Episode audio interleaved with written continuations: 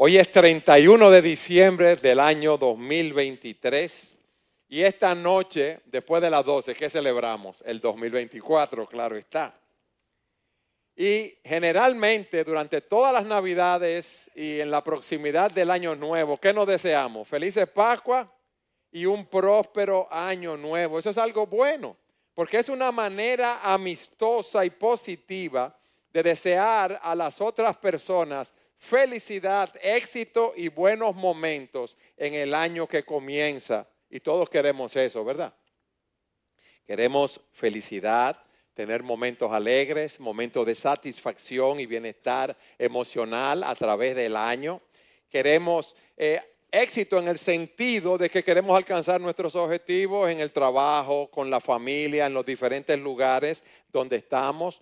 Queremos conseguir nuestros logros personales, nuestros logros profesionales o de cualquier otro tipo. Pero yo le voy a decir algo. Si uno ve el panorama alrededor de nosotros, vamos a verlo a nivel mundial, es para decir felices Paco y próspero año nuevo. Yo estuve viendo las noticias más relevantes de este año.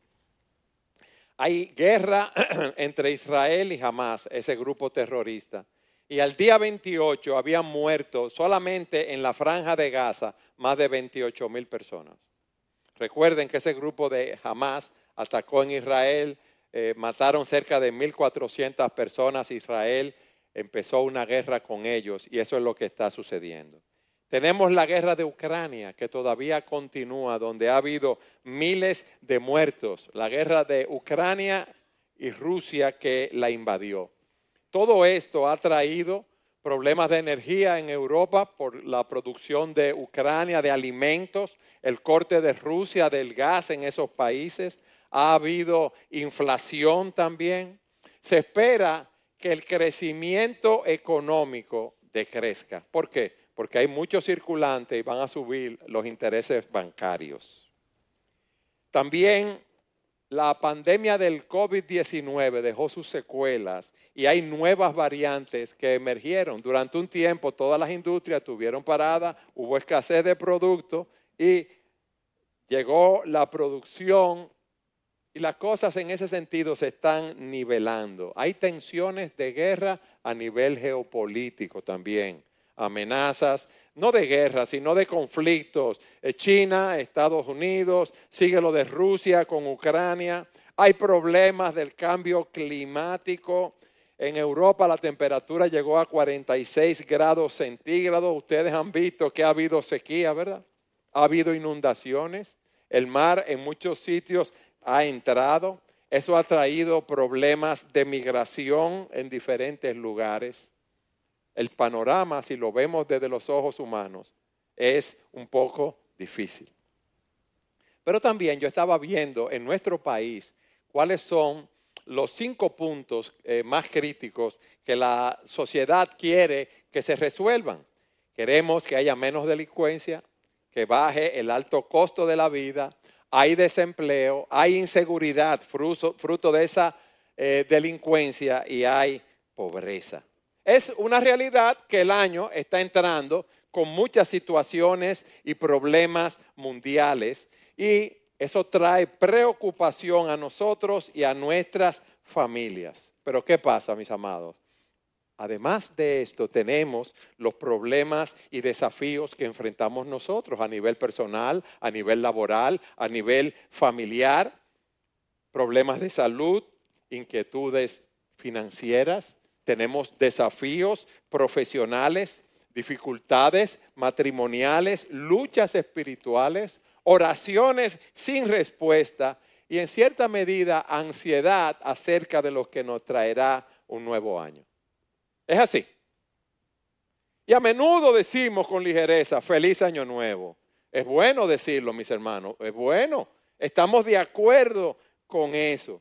Pero muchas veces no pensamos lo que le estamos deseando al otro. Entonces la pregunta que debemos hacernos hoy es, ¿el año 2024 va a ser un año feliz para ti y para mí? Y con este mensaje de hoy yo quiero darle algunas palabras de aliento, a pesar de la situación que vemos que estamos viviendo alrededor de nosotros. Yo le voy a hacer una pregunta a ustedes. Esa inestabilidad mundial, esos problemas, ¿son nuevos de este año pasado? No. Y aquí estamos nosotros. Hemos sobrevivido a todo eso. En cada época los creyentes nos hemos encontrado con momentos en los que hemos tenido miedo, en los que hemos tenido temores. Aquí hay alguien que no haya tenido miedo. Todos lo hemos tenido. Yo he tenido miedo en muchas ocasiones. La palabra de Dios nos dice más de 300 veces, no teman. ¿Por qué? Porque el Señor sabe que esa es la tendencia en nuestros corazones. E independientemente de lo que ocurra en este año 2024 y en los años venideros, el mensaje del Señor para nosotros sigue siendo no temas. Y yo quiero que ustedes me acompañen, por favor, a Filipenses, capítulo 4, versículo 10 al 13, el texto que vamos a estar estudiando hoy, donde vemos que nosotros debemos estar contentos en cualquier situación. ¿Hay incertidumbre a nivel mundial? Bien. Nos da inquietud. Hay inquietud, hay incertidumbre a nivel nacional, hay incertidumbre a nivel personal. Nosotros debemos estar contentos y vamos a ver por qué. Dice así la palabra de Dios en Filipenses capítulo 4, versículo 10 al 13. Me alegré grandemente en el Señor de que ya al fin han reavivado su cuidado para conmigo. En verdad, antes se preocupaban, pero les faltaba la oportunidad. No que hable porque tenga escasez, pues he aprendido a contentarme cualquiera que sea mi situación. Sé vivir en pobreza, sé vivir en prosperidad. En todo y por todo he aprendido el secreto tanto de estar saciado como de tener hambre, de tener abundancia como de sufrir necesidad. Todo lo puedo en Cristo que me fortalece. Esta es la epístola que escribe el apóstol Pablo a los filipenses. Al momento de escribir esta carta, el apóstol Pablo estaba preso, estaba en prisión y se supone, dicen la mayoría de los comentaristas, y creemos que es así, que era una prisión en Roma. Fíjense que en el versículo 10, él le dice que él se alegra grandemente en el Señor de que los filipenses ya habían reavivado su cuidado para con él. Él les dice, antes ustedes se preocupaban, pero les faltaba la oportunidad. Desde que Pablo estuvo en Filipo y predicó el Evangelio, los filipenses lo habían apoyado en su ministerio. Pero ya habían pasado 10 años, como nos dicen los historiadores, y ellos habían mostrado su cuidado, pero ahora Pablo estaba preso, y ustedes saben que el que está preso lo que está es cogiendo lucha y pasando trabajo. Y más en esa época, como eran esas prisiones, ¿verdad? Eh, y él le dice, mira, yo sé que ustedes pensaban en mí, pero le faltaba la oportunidad de mostrar ese amor. Quizás no sabían que yo estaba preso o sabían que yo estaba preso, pero no sabían cómo localizarme. También eran iglesias que eran muy pobres y recuerden que esas iglesias habían dado más allá de sus fuerzas. Llega Epafrodito a Roma y le lleva esa ofrenda de los filipenses a Pablo. Y Pablo está gozoso, no, no por la ofrenda en sí, sino por el amor que muestran los hermanos al llevar esa ofrenda. Y fíjense cómo dice, yo me alegré grandemente en el Señor de que ya al fin han reavivado su cuidado para conmigo. Esa palabra es renacer. Es como cuando usted eh, tiene una planta y esa planta vuelve a florecer. Es la palabra que se usa para hablar de las flores que salen en primavera. Y lo dice en el, miren lo que nos dice en el versículo 11. Estamos viendo el contexto en el cual se encontraba Pablo, en la primera parte. No lo hablo porque tenga escasez. Ustedes ven. Entonces Pablo procede a decirle algo que es hermoso. Porque si fuéramos nosotros, ¿qué hubiéramos dicho? Oye, yo estoy aquí, sí, cogiendo lucha, no nos dan desayuno, la comida es malísima, lo que me dan es una avena feísima, malísima, que hay que comérselo, me cae mal, hace frío, no tengo suficiente eh, cobija, como dicen en el campo, una manta que ponerme, la cena lo que me dan es un pan vacío, mira, he perdido 30 libras, así estaríamos nosotros, ¿verdad? Pablo no les dice eso. Y eso nos lleva a nuestro segundo punto. Él le dice que él ha aprendido a contentarse cualquiera que sea su situación. Y yo quiero primero definir la naturaleza del contentamiento. Un autor lo define de la siguiente manera. El contentamiento es una sensación interna de descanso y paz que surge al estar en armonía con Dios a través de la obra redentora de Jesucristo y confiar en su control sobre todas las situaciones. Óigame bien, descanso y paz, porque yo me he arrepentido de mis pecados, he confiado en Cristo para salvación, tengo, estoy en Cristo y yo confío que Él está en control de mi situación.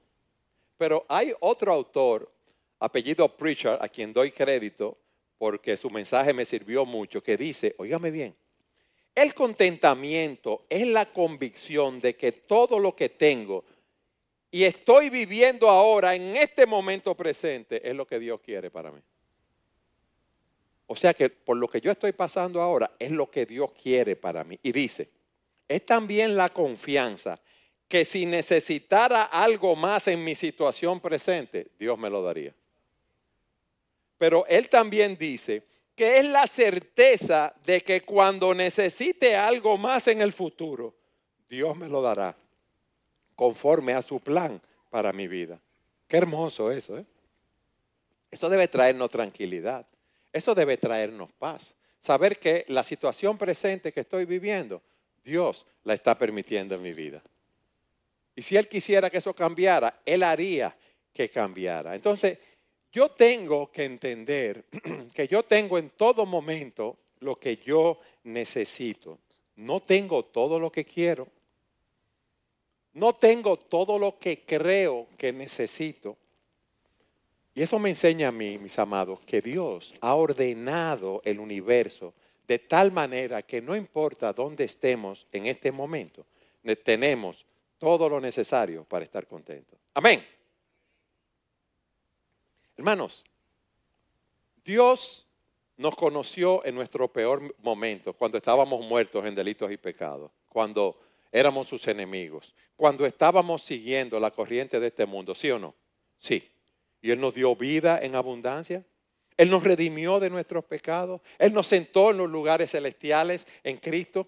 Él nos selló con su espíritu. Él nos llamó como sus hijos. Él nos adoptó en su familia. Él nos ha dado su Espíritu Santo que mora en nosotros, nos ha dado su palabra que nos guía. Él no ha prometido suplir nuestras necesidades. Sí. Ahora la pregunta es, ¿qué tanto nosotros creemos eso? Él no ha garantizado que nos va a alimentar y nos va a vestir. Sí. Él no nos prometió una vía de escape en momentos de prueba o de tentación. Sí. Entonces, Él no ha dicho también, nunca te dejaré y te desampararé. Sí, Él lo ha dicho en su palabra, pero nosotros dudamos. Dudamos que nuestra situación presente o por temor al futuro, Dios va a estar con nosotros. Y el punto es este, mis hermanos, si necesitamos algo más, Él nos lo va a dar. Si necesitamos algo más, Él nos va a dar eso que necesitamos. Si Él ha decidido no dárnoslo en este momento es porque no nos conviene. ¿Quién dice esto? ¿Un hombre que estaba en un palacio? No, un hombre que estaba en la cárcel con muchas limitaciones. Y sus palabras reflejan su confianza en la soberana voluntad de Dios. ¿Por qué? Porque él sabía que Dios ordenaría todas las situaciones para suplir sus necesidades. ¿Por qué? Porque él sabía un versículo que nosotros sabemos y repetimos mucho, que es a los que aman a Dios, todas las cosas que no lo sabemos muy bien. y no sabemos que todas las cosas obran conforme al designio de su voluntad. Y en ese momento Dios suplió para Pablo a través de los hermanos de Filipo. Fíjense, ustedes han reavivado su amor por mí en este momento. ¿Y quién le puso a los filipenses que reavivaran su amor por él? Dios. Entonces, miren lo que pasa. El no entender esta verdad es una de las mayores causas de descontento. ¿Por qué? Porque en el fondo nosotros queremos regir nuestras propias vidas. Nosotros queremos que las cosas salgan como nosotros pensamos. Y se nos olvida que Dios es soberano y Él es que controla todas las cosas. Por eso, mis amados, si queremos tener un feliz año nuevo, debemos confiar en la providencia de Dios, en que Dios es un Dios soberano, en que Dios es un Dios de toda bondad y que Él nos va a hacer bien continuamente. Vayan conmigo a Proverbios 16, 9. Él hace cada cosa, que cada cosa obre conforme a su propósito eterno para con nosotros. Miren lo que dice Proverbios 16, 9. La mente del hombre planea su camino, pero el Señor dirige sus pasos. Y la nueva traducción viviente dice, podemos hacer nuestros planes, pero el Señor determina nuestros pasos. A veces uno cree que el futuro nuestro, de nuestro país o del mundo, está en manos de los gobernantes. ¿Y con qué va a salir ahora el presidente el próximo año? ¿Con qué plan vendrá? ¿Subirán los impuestos? ¿Habrá más inflación? ¿Vendrán más problemas? Uno vive pensando en esas cosas, uno le da mente a esas cosas por lo que son profesionales, por el trabajo. Nadie quiere que le suban el transporte, nadie quiere que le suban la gasolina, nadie quiere que le suban los impuestos. Y estaba viendo un caso en la Biblia, que es el caso de Roboán. Tras la muerte de Salomón, Roboán asciende al trono. El pueblo va donde él y le dice que quieren que le baje los impuestos. Pero Roboán tenía su clan, sus compinches, los jóvenes con que él se había criado. Y los jóvenes le dicen, no, no le bajen los impuestos, al revés, súbelo los impuestos y dile que tú lo vas a castigar con más impuestos. Y en Primera de Reyes 12:15 dice esto. El rey no escuchó, no le prestó atención al pueblo. Y miren lo que dice. Porque lo que había sucedido era del Señor, para que Él confirmara la palabra que el Señor había hablado por medio de Agías, el silonita, a Jeroboán, hijo de Nadad. ¿De quién era lo que había sucedido? Del Señor. Eso trajo la división en, en, en la tribu del norte y del sur de Israel. Mis amados, el punto es este nosotros debemos confiar en la soberanía de Dios y que Él está cuidando de nosotros. Y veía el ejemplo de George Muller, era un cristiano en el siglo XIX en Inglaterra, que él tenía un orfanato. Y él se encomendó, oigan esto, en las manos del Señor para que fuera él que proveyera para el orfanato. Él tenía un llamado muy especial. Y él demostró su fidelidad en los asuntos financieros porque él fundó ese orfanato. Él renunció junto con su esposa a todas sus posesiones. Vivieron sin recursos personales y solo confiaban en la oración para suplir sus necesidades. Nunca dijeron los problemas financieros que tenía el orfanato y siempre tuvieron comida, siempre tuvieron el orfanato, siempre hubo ropa para los huérfanos y carbón, ¿verdad? En invierno para eh, calentarlo. Y hubo muchas pruebas que él enfrentó. Y una específica que él dice es que el 8 de febrero de 1842, ellos no tenían fondos para los alimentos y para el carbón. Ellos estaban orando al Señor porque al otro día no tenían que darle a los niños. Y están orando, Señor, provee para nosotros. Y había un hombre de negocios que sintió la carga en su corazón mientras iba para el trabajo de pasar por el orfanato y dejar allí una ofrenda. ¿Quién movió el corazón de ese hombre para que dejara esa ofrenda? Dios. ¿Quién prosperó ese hombre en su negocio para que produjera ese dinero? Dios. No quiero que muchos digan, ahora lo voy a vender todo y voy a vivir así, porque eso es un llamado muy especial que ellos tenían. Pero eso nos muestra, mis hermanos, cómo nosotros debemos depender del Dios soberano en cada situación de nuestras vidas. Si tú te encuentras en una situación desesperada, debes saber que no estás ahí por casualidad. Dios te ha puesto ahí para entrenarte en tu fe, para que tú puedas compartir su santidad. Puede ser una crisis pequeña, puede ser una crisis grande, algo que pone en peligro tu vida, pero nosotros debemos someternos a ese Dios soberano. ¿Qué te quiero decir? Déjame lo más específico y más particular. Tú tienes una enfermedad, eso no vino del aire ni de la casualidad. Tú tienes un cónyuge enfermo, un hijo enfermo, tiene influenza, tiene cáncer, está en una situación difícil, tiene una alta presión. Dios está en control. Tú tienes problemas económicos, tú temes que te voten de tu trabajo, no tienes empleo, tú necesitas dinero y tienes una propiedad y no la has vendido. Te estás pidiendo la casa donde tú vives, no tienes a dónde ir. Ya tú estás envejeciendo, no tienes dinero y no tienes fuerza para trabajar, no sabes cómo vas a cubrir tus necesidades, tienes problemas en tu matrimonio. Tienes problemas en otras áreas de tu vida. Tú te encuentras solo, tú te encuentras sola, tú quieres un compañero, tú estás divorciado, tú estás divorciada, tú eres viudo, tú eres viuda. Dios está en control de esa situación. Pero fíjense, como yo dije, no solamente que está en control y lo sabemos muy bien, sino que Él nos está haciendo bien. Yo recibí por el WhatsApp una frase que decía lo siguiente, nunca te canses de dar gracias a Dios por todo lo que te da. Amén. Y por tu, y por tu bien todo lo que te quita. Ay, ahí no dijeron amén, ¿verdad que no? ¿Y por qué no dijeron amén? Óyeme bien, da gracias a Dios por todo lo que te da. Y da gracias a Dios por todo lo que te quita. Ustedes son allantosos, porque eso no fue de corazón. Esto es un cuento lo que yo le voy a hacer. Una vez habían dos lágrimas que flotaban corriente abajo en el río, en el río de la vida. Una lágrima le preguntó a la otra, ¿quién eres tú? Y responde, yo soy una lágrima de una joven que amó a un hombre y lo perdió todo. Lo perdió, perdió a ese hombre. Y le pregunta a la otra lágrima, pero ¿quién eres tú?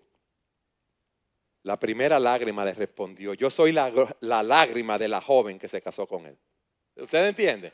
Una estaba llorando porque había perdido a ese hombre y la otra estaba llorando porque se casó con él y le había salido malo.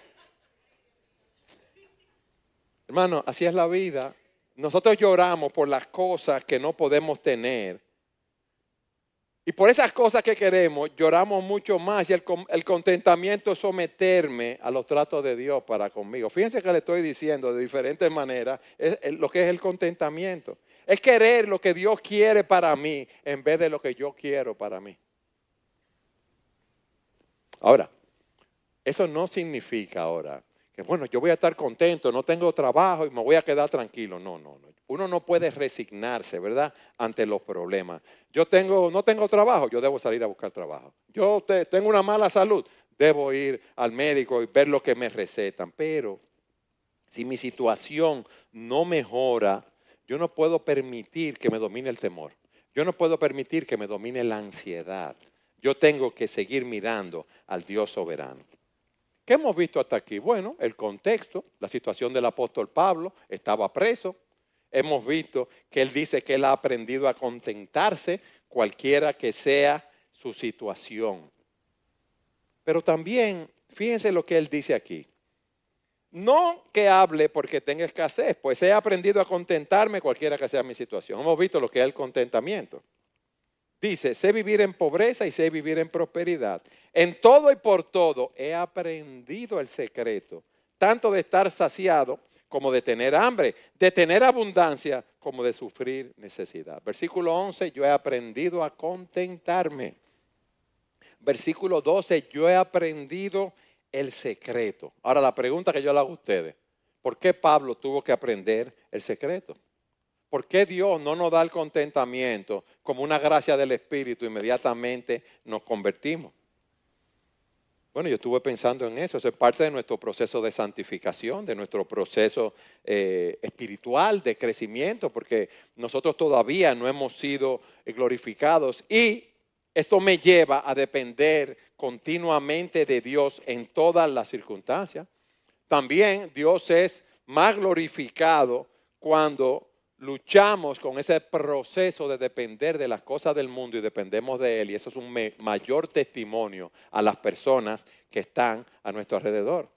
Mis hermanos, Dios nos desteta como se desteta un niño. Eso es lo que Dios hace con nosotros.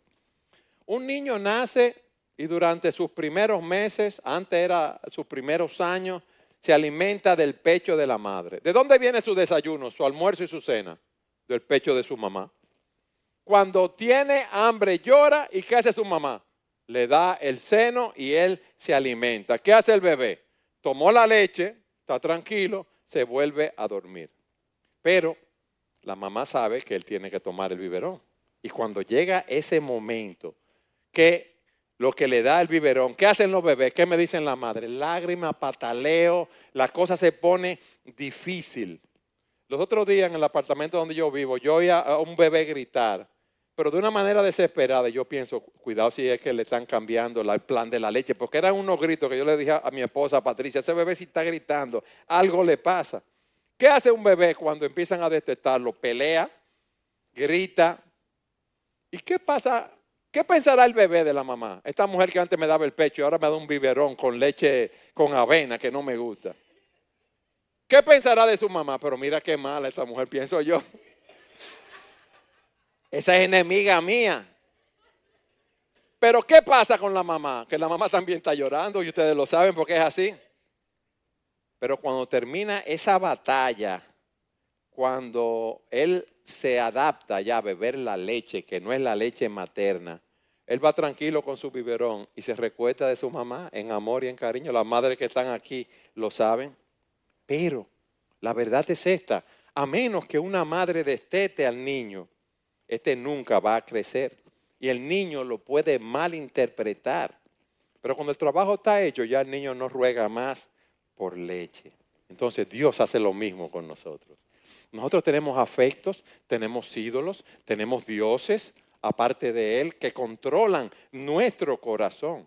Nosotros vivimos no buscando muchas veces la gloria de Dios y disfrutando de Él para siempre, que ahí es que está nuestra felicidad, sino que nosotros vivimos buscando nuestra felicidad en las cosas de este mundo un carro nuevo, una casa nueva, un mejor trabajo, un nuevo esposo, una nueva esposa. Y cuando no conseguimos aquello que entendemos que nos va a dar la felicidad, ¿qué pasa? Peleamos. Peleamos. ¿Por qué? Porque yo quiero conseguir ese ídolo, pero ese ídolo nunca me va a llenar y por eso no nos extrañemos que haya tanta insatisfacción en el mundo. Por lo tanto, nosotros debemos comprender que lo que yo tengo ahora en este momento presente es lo que Dios quiere para mí.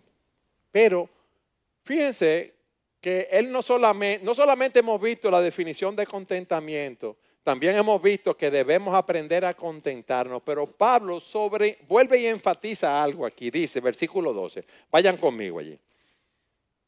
Sé vivir en pobreza y sé vivir en prosperidad. En todo y por todo he aprendido el secreto, tanto de estar saciado como de tener hambre, de tener abundancia como de sufrir necesidad. Uno escucha el mensaje, dice, yo quiero estar contento, pero yo quiero estar contento si tú me das lo mío, Señor. Pero Pablo dice en pobreza y en necesidad. Y miren, acuérdense que Pablo fue apedreado en lista, él fue azotado con varas allí cuando estuvo en Filipo. Muchas veces quisieron, eh, conspiraron contra su vida. Él estuvo en naufragio, él estuvo en desierto, él estuvo, pasó hambre, pasó frío, pasó calor, tuvo noches sin dormir. Él pasó muchísimas cosas. Él no llegaba a tener lo necesario.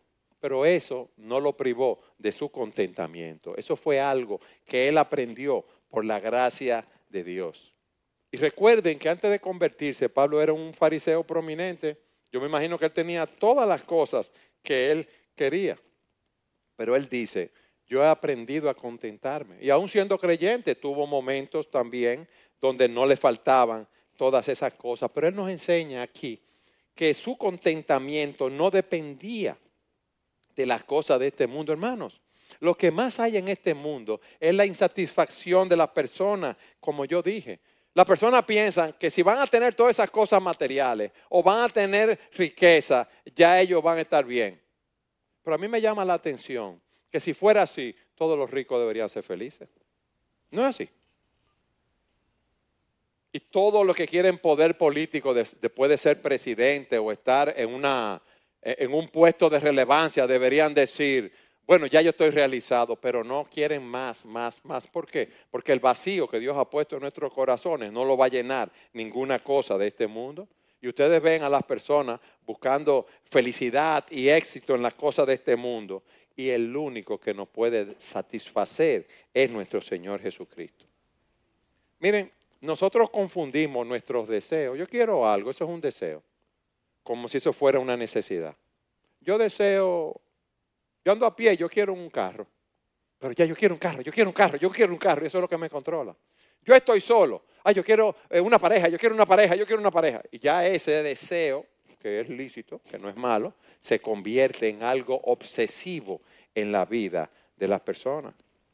Hermano, y dice el Señor en su palabra que lo único que nosotros necesitamos es sentarnos a los pies del Señor. Él nos dice en su palabra que teniendo abrigo y sustento estemos contentos con eso. Que gran ganancia es la piedad acompañada de contentamiento. ¿Ustedes saben por qué? porque nada hemos traído a este mundo y nada nos vamos a llevar. Por lo tanto, debemos estar satisfechos con esas cosas. Entonces, yo lo que quiero es que tú hagas una reflexión hoy. Que tus temores, tu descontento, tu ansiedad, no proviene de, tu situación económica, de tu situación familiar, laboral, conyugal o cualquier situación adversa. Tu problema es que tú no has entendido quién es el Dios soberano tú no has entendido la bondad de Él para contigo. Y si tú no eres creyente, eso se consigue cuando uno ve que uno es un pecador que va camino al infierno y confía en Cristo para salvación. Entonces Pablo, hemos visto versículos 10, 11 y 12. Pero para concluir, Pablo nos dice, no importa lo que pase. Y miren lo que él dice, solo sé. Todo lo puedo en Cristo que me fortalece. Señor, yo no puedo enfrentar esta situación. Es más, de pensar que me va a llegar esta situación, tengo pánico. Pero eso es una cosa, yo voy a estar contento porque Dios está en control y cuando llegue, todo lo puedo en Cristo que me fortalece. Miren cómo Él va desarrollando.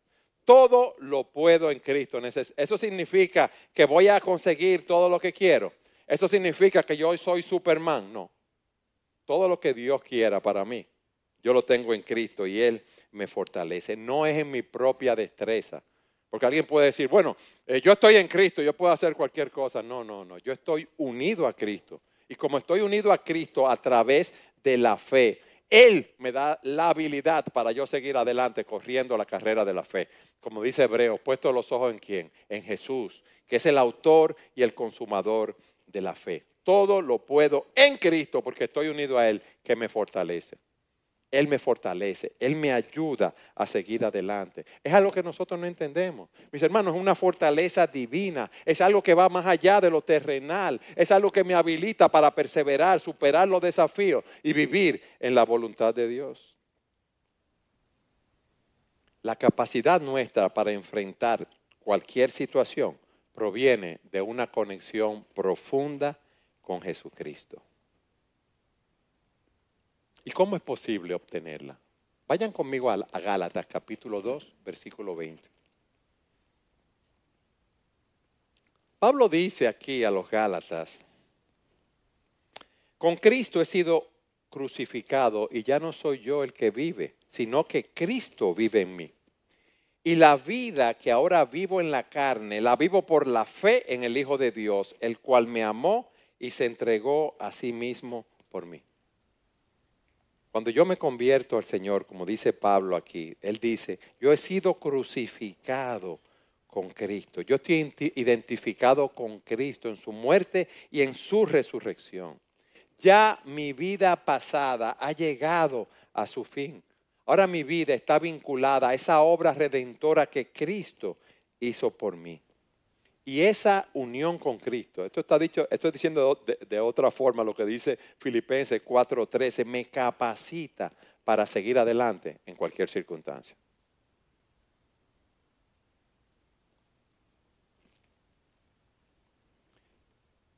No sabemos lo que vamos a enfrentar el próximo año.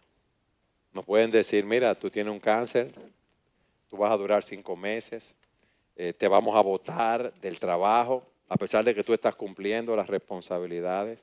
Y tú puedes decir, oye, ¿por qué me está pasando esto? Y empezar a frustrarte. Recuerda que Dios ha ordenado cada situación en tu vida y está llevando a cabo un plan que nosotros no comprendemos. Por lo tanto, yo voy a estar contento. Yo voy a estar esperando en Dios. Recuerda la definición que dimos de preacher al principio. El contentamiento es la convicción de que todo lo que tengo y estoy viviendo ahora en este momento presente es lo que Dios quiere para mí. Si yo necesitara algo más en este momento presente, Él me lo daría. Y cuando yo necesite algo de acuerdo a su voluntad, Él me lo va a dar. Y eso nos lleva a hacernos una pregunta para el nuevo año 2024. ¿Tú estás dispuesto a dejar que Dios sea el Dios en tu vida para este año 2024? Óyeme bien. O tú vas a querer decirle a Dios lo que tiene que hacer con tu vida. Óyeme bien, te repito. ¿Tú estás dispuesto a permitir que Dios sea el Dios de tu vida o tú vas a querer seguir gobernando tu vida? Si tú pretendes ser Dios, vas a vivir ansioso, deprimido, sintiéndote miserable, sintiéndote frustrado. ¿Por qué? Porque tú no eres el dueño del universo. Tú no eres el creador del universo. Tú no fuiste creado para gobernar el universo. Nosotros somos creados por Dios para vivir para su gloria y disfrutar de Él para siempre. Por lo tanto, debemos permitir que Dios sea Dios. Debemos renunciar a ese derecho que creemos que tenemos de administrar nuestras vidas y así encontrar nuestra verdadera felicidad y satisfacción. ¿Cómo tener un feliz año nuevo? He aprendido a contentarme cualquiera que sea mi situación, porque todo lo puedo en Cristo que me fortalece. Amén.